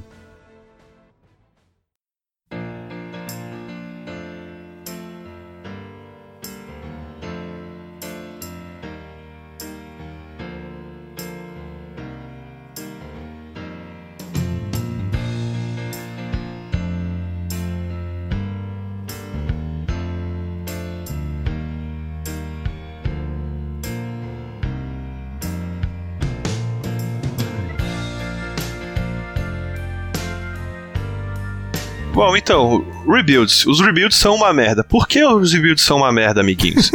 Por que, que a gente tem essa confiança? A Cara, principal diferença dos rebuilds é que, o, em vez da instrumentalidade humana, e aí tudo maneirão, loucura, o Shinji causa o terceiro impacto. então, Rodrigo, eu gostei dos rebuilds, Nossa, cara. se fode, morre. Morre você, cara. Não, mas calma, calma, gente, gente, vamos com calma, isso que eu falar. Vamos devagar. O- Quantos filmes. quantos filmes Evangelion tem? Vamos, vamos nesse ponto assim. É, quais filmes realmente vão preencher as lacunas do, do anime? Porque vocês estão levantando filmes que não tem nada a ver com o anime, é isso? É, então, olha só. O primeiro filme do Evangelion que saiu foi Death and Rebirth, que é basicamente uma. É um resumo de uma parte dos episódios. E daí tem o End of Evangelion, que é um resumo do resto dos episódios que não foi contado no Death and Rebirth. E o final corrigido. Final- Ou final de verdade, né? Por isso que é chamado de End of Evangelion. O final com orçamento. Que é o que a gente discutiu aqui, boa parte, né? Então, Rodrigo, fala pra mim, então, vai, o que, que são os rebuilds, do que, que eles se tratam? Bom, ah, tem uma animação melhorzinha e basicamente o, o rebuild, a- até um certo ponto, ele difere em duas coisas. Em vez de ter a instrumentalidade humana, o Shinji causa o terceiro impacto e fode a porra toda. E tem uma terceira menina principal, que é uma guria que se veste de rosa e ela só existe porque ela tem peito grande óculos e os japoneses gostam disso. É, Ela é um personagem de fanservice escroto, ela é uma agente dos Estados Unidos. É. É bem. Nossa, ela, fa- ela fala inglês, ela fala inglês, fala. Fala, fala, fala. Nossa, Sim, ela fala inglês zoado. Ninguém sabe exatamente por que, que ela tá lá, mas ainda tem um filme pra gente descobrir por que, que ela existe. Também difere muito a história, porque eles refizeram toda a história do Evangelion. Os dois primeiros filmes, eles parecem que são uma recapitulação da série, mas no final do segundo filme, a gente vê um- uma coisa totalmente diferente, que é o Shinji causando o terceiro impacto. E também tem várias coisas, como por exemplo, a Yanami nunca morre, então é sempre o primeiro clone. O mar, por exemplo, é vermelho. Lembra no final do End of Evangelion que o mar é vermelho? Não, na real o mar sempre foi vermelho, tanto que eles têm um episódio que eles estão numa estação de tratamento que é o único lugar onde o mar é azul. Não, então, isso no Rebuild. E também lembra que no, no final do End of Evangelion você olha, eles têm um shot da lua assim e você vê que ela tem como se fosse uma linha de sangue? Acho que eu lembro o que você tá falando, sim, quando corta o pescoço da, da Leaf, aí faz aquele- Isso, Sim, sim, sim, eu tô exatamente. ligado o que você tá falando. Então, no Rebuild, essa linha tá lá. E os caras falam, ah, sempre teve lá. Então, dá a entender que os Rebuilds não são um Rebuild de verdade. É como se fosse uma continuação. E tem várias dicas sutis disso. Ah, ma- mas faz sentido. Além dessas que eu falei. Sim, sabe por quê? Porque no final do filme, você se lembra que aparece uma cena do. do ah, no- uma cena não, né? Aparece todo ali um momento que o Shinji, como se estivesse no mundo normal, voltou tudo ao normal. Aí ele tá andando num trem e mostra aqueles outros anjos lá que. Anjos não, aqueles Evas que os caras da. da Sail. Ah, sim. É, como é que, cara, como é que fala o nome mesmo? Em japonês eles falam série, eu falo série, foda-se. Você lembra que estão na- ah, eles estão andando no trem, aí aparece ali os, os Evas que o pessoal da série tinha criado? Sim, as unidades de produção em massa. É, então, aí aquilo, eu imagino exatamente como você falou, o mundo voltou ao normal, e se aquelas são as pessoas que voltaram pro mundo que não é perfeito. Então, essa é a teoria dos rebuilds, mas ninguém sabe, porque tá faltando um filme e até agora tá tudo cagado e muito diferente. Tá, e quanto- quantos anos já faz que teve o último rebuild? Você sabe? 2012, se não me engano. Por aí. É que, é que era, era pra já estar sendo feito e coisa, só que ele. Só que o ano foi dirigir Godzilla. É, ele tava fazendo o Shin Godzilla e aí ele acabou o filme há pouco tempo. Ele até fez uma carta de desculpa pedindo perdão por ter atrasado a produção do filme do Evangelion por isso. Mas enfim, o- os rebuilds, o Evangelion 1.0 You Are Not Alone e o Evangelion 2.0 You Cannot Ad- Advance, tá, ele- eles são. Eles parecem realmente um, um remake da série original, legal e coisa, só com a diferença no final do 2 que o Shinji causa o terceiro impacto. Só que, É, no, só que no. Evangelion 3.0 You Cannot Redo, é aí que eu, eu acho que ficou uma merda, porque ficou muito aquele. Ficou muito aquele sci-fi forçado demais, sabe? Ah, sim. É porque é um mundo totalmente diferente, é bizarro. É, realmente parece que virou um show de mecha, né? Calma, então, antes de vocês começarem a prosseguir nisso, eu queria perguntar uma coisa. É essa questão que você falou, o Shinji causou o terceiro impacto, mas não tinha aquilo que no anime, pra o terceiro impacto acontecer, o anjo, o anjo teria que entrar em contato com o Adão? Sim, foi, foi isso que aconteceu. Foi o. Acho que foi o Kaoru que. Foi alguma coisa assim. É, mas eu como não é lembro é o agora. Shinji? Ah, porque o Shinji não matou o Kaoru. É, isso aí. Não, não, não, não foi isso. Esses nossos especialistas estão de sacanagem. Ninguém sabe nada. Evangelho, Por Evangelho. favor, Bruno, nos lembre o que, o que causou o terceiro impacto. Então, o que acontece foi que um anjo tinha absorvido a Ayanami e a unidade 01, o Shinji usou um poder da amizade ali, fez ela se mover. O nível de sincronização dele subiu, tipo, pro 10 mil, 10 bilhões, sei lá. E basicamente a unidade 01 absorveu a Ayanami. Então, uma parte do Adão entrou em contato com a Lilith, entendeu? E aí acabou gerando o terceiro impacto porque é como se a unidade 01 ti- virasse o Adão naquele momento. Sim, sim, e morreu. Bom, mas então, terceiro, terceiro filme. Tá, vocês lembram que o mundo tava fudido com poucos recursos e tal, né? Sim, sim, sim, sim. O mundo tava fudido. Aí aconteceu o terceiro impacto, quer dizer, fudeu mais o mundo. Não, não aconteceu. Ele começou, tá ligado? Ele começou e deu uma fudida no mundo foda. Como assim começou? Ele é um processo gradual? É um processo gradual. É, é assim, imagina assim: o- a unidade 01 vai explodir. Aí do nada o Kaoru joga a lança de longe nos- da lua e acerta a unidade 01 e para a parada. Ah. Mas já cagou a porra toda. Tá, é, mas enfim, tava tudo fudido pós-apocalíptico, e daí do nada, o- anos depois, depois do terceiro impacto, aparece a Misato na porra um dirigível mágico pelo céu. Aqui- aquilo pra mim é o, que, é o que fode tudo. E daí tem toda aquela coisinha de que, ah, a Asuka não envelheceu porque é consequência bullshit de ser um piloto de Eva, sabe? Ah, sim. Só, só, pra, só pra, ela, pra ela continuar sendo uma menininha e coisa, É, ah, vai se então, ô, fuder. Rodrigo, esse ponto que você levantou, eu tinha visto isso na internet, o pessoal falando ah, que eles usam esse argumento do é tipo uma maldição, que aí realmente ela não pode mais envelhecer. Nossa, que maldição ruim, né? No início, no início que eu falei, tem o Valvrave Deliberator. Ah, não, mas aí vai ser spoiler, né, se eu falar isso. Porra. A gente já falou que ia ser com spoiler, fala. Ah, tá. Não, não, não, não, não. Mas é spoiler de um outro anime que usa esse conceito, entendeu? Ah, tá. Eu, eu não sei, são são várias coisas. Os dois primeiros filmes do Rebuild são legaisinhos e tal, mas o, o terceiro eu não consegui engolir, cara. É, não, o terceiro foi o piorzinho mesmo. E, e eu realmente não sei o que, que eles podem fazer pra, sei lá, dar um final satisfatório. Uma coisa que eu gostei no filme, nos rebuilds, é que o Shinji, ele não é tão insuportável. Eu ia perguntar isso tá aqui Nossa. na pauta. Shinji mais badass. Fale um pouco mais sobre isso. Como é que o Shinji consegue ser badass? Eu estou curioso. Assim, como um personagem ele ficou pior, porque ele perdeu muito do medo dele de pilotar o Eva, saca? Ah, tá. Então, ele faz mais coisas, ele se arrisca mais, por exemplo, ele salva a Yanami. Ele causa o terceiro impacto, cara. Você vai se tomar no cu. Você quer mais badass que isso? Você já destruiu Ok, a né? Terra? não, eu não lembro de ter feito isso, pelo menos. Você já, te- você já tentou destruir a Terra pra salvar sua namoradinha? O Shinji já.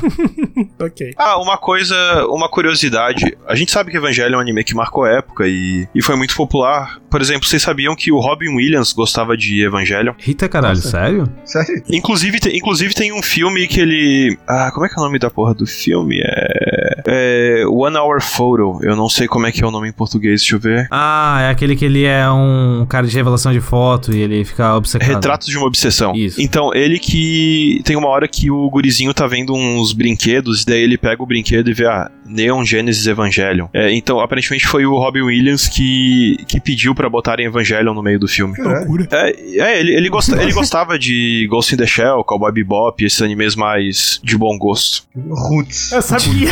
não, eu sabia que ia ser isso. Tipo, os animes de pessoas que sabem o que é ver Da anime. casta superior. Ah, que escroto, que babacas vocês. Parabéns. Parabéns. Bom, assim, Gi, muitos parabéns. Parabéns. Parabéns.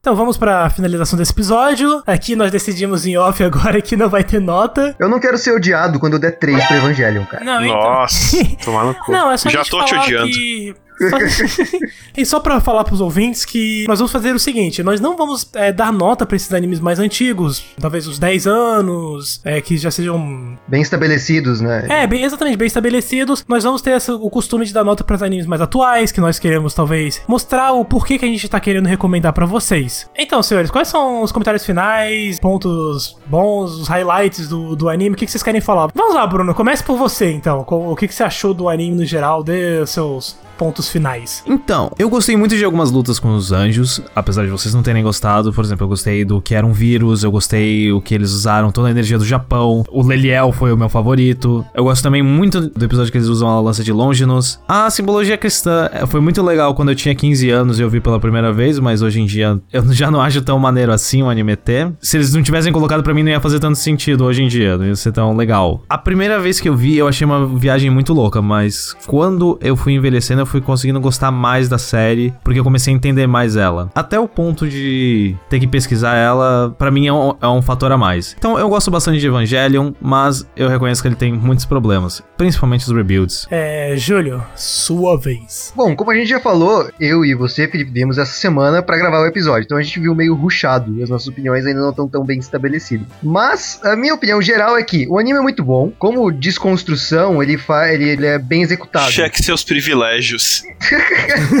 filho da puta.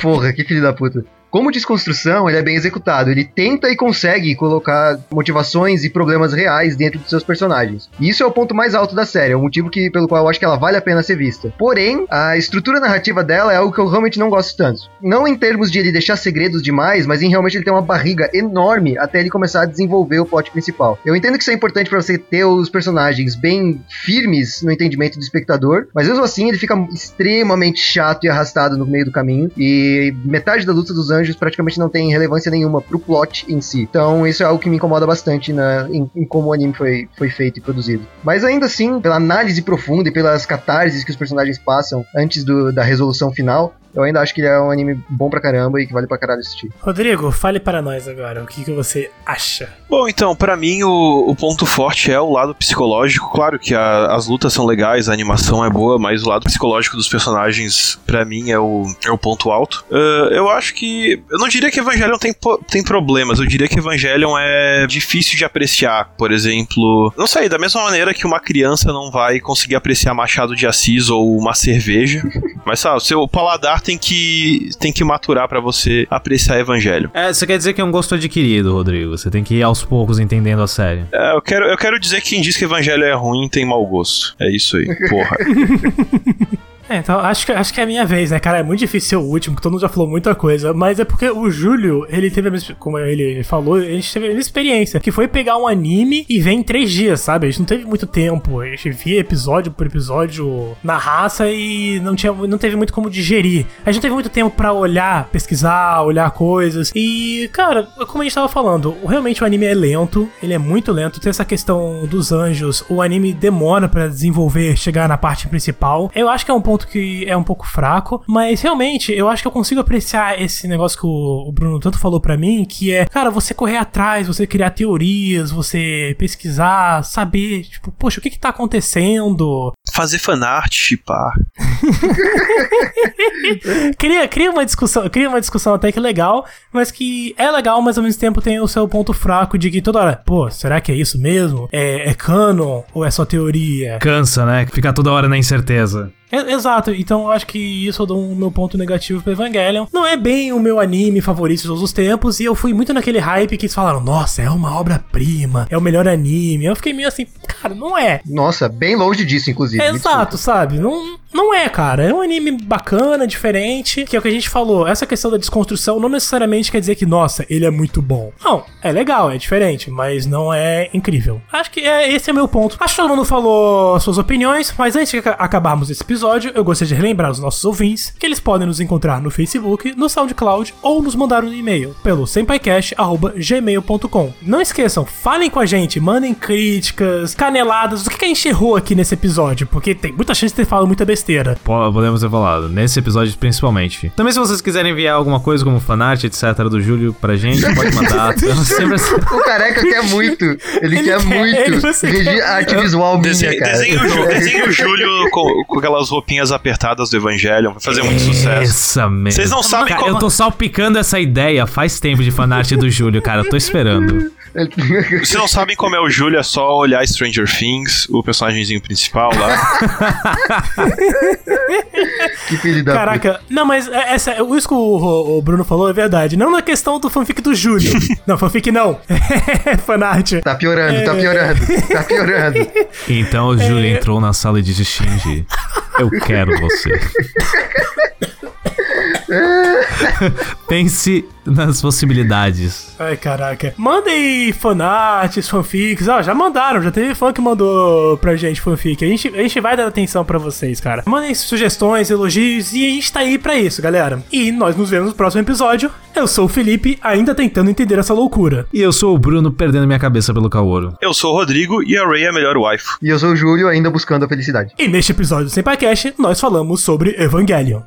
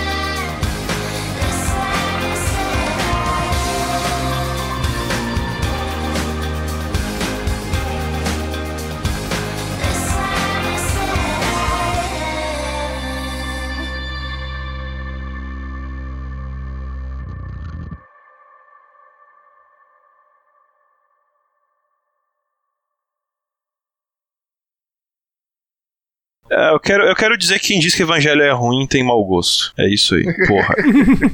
Esse é o argumento que o Bob queria. É, mais ou menos.